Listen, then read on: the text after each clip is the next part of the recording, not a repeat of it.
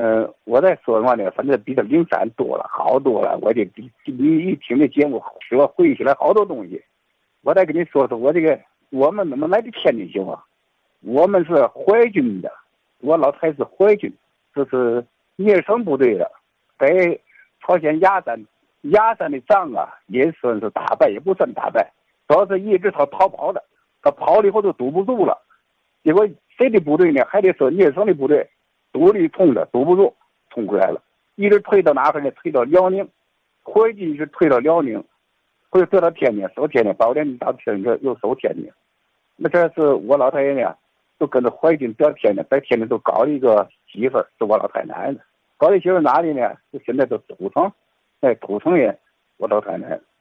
我老太爷呢，就在那个淮军里当兵，反正大小是个官我据说也可以，还可以。你嘛官吧的？我小时候跟我爷爷在一块睡觉，我爷说跟我说道这些事儿。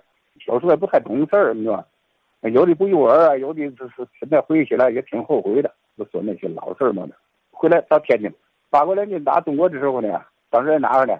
当时在李庄那块儿，就在从现在的黑林城村有个土道，两边都是那个窑坑么的荒地，那河呢就叫城方河。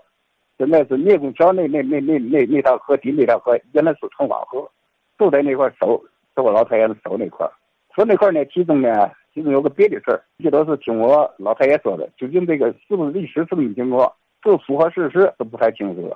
那不是不整义和团吗？弄义和团吗？义和团呢，这些人呢，他没有个正式的组织，纪律也差。他是那个哪个这个神坛呢，哎，哪个就成一个集团在的。啊，就是弄弄一把人，结果这个这个大厅是谁先进来的呢？日本跟美国兵，日本都都是骑兵，小日本他是是先冲出来的。他这个厉害在哪里？在亚山打仗那也一样。听我爷爷念的事啊，小日本呢，他没冲进呢，骑兵也好，步兵也好，没冲进，他他先跑，那跑累你，累的你打的你这人呢都懵了。完了以后，他才开始冲锋了。这个打天是他们也是采取这个方法。后来这里头有个什么插头呢？就是。那时候义和团有个头叫张德成，哎，创长，就是听我爷爷念一下都是创长，就是当聂生那几个。聂生当时呢，他们正开会，大敌当前，就是这正厉害时候，是吧？这这这义和团还还总来来些来事儿的啊，道庆部道庆部还正来来些来事儿的啊。聂生不信这块儿，聂生是个什么人物呢？聂生是跟那个，就听我爷爷说啊，就是好像像邓世昌类的人物，那是民族英雄。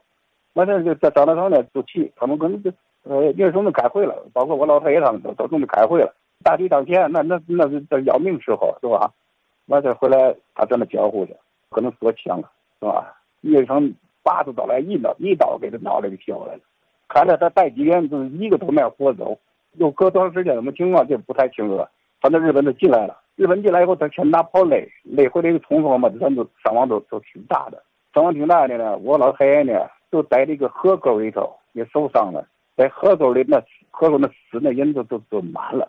我在河沟里趴呢，趴到天黑不多了，回来跑了走了。从聂公桥就是现在铜楼那边，聂公桥到土城这块也不近了，从那儿跑到土城，就跑到老老老太奶家。完了多少当官他有点钱，他不知怎么来的吧？反正存点钱，他就开始呢，就找地方，铜楼啊，尖山，哎，看尖山这块地方挺好。嗯，当时呢有条河，尖山有条河。这条河呢还走船，我小时候那个还游泳啊，这水还特别清净，还有还有溜的。这河边呢有好多地方，有的人家有有一块大地空地方。老太爷看这块地方好，在在那他那尖山下坡，尖山的下坡，完了都买下来那块地方了，盖房子、买地、买车。听到老人说，好多过去都给我们扛活、扛脏活，当地人都给我们扛脏活。这是我们家里落在天津的情况，是淮军弄的。我想嘛的就是，像这怀军家族啊，怀军的当兵的落到天津的，可能不光是我们一户，但是有那个家庭知道的，也可能都回忆起来，怀军在天津的情况、驻军情况以及打仗情况，与义和团的跟义和团闹矛盾的情况，可能就比我知道可能也也也也挺多的。我就抛砖引玉吧，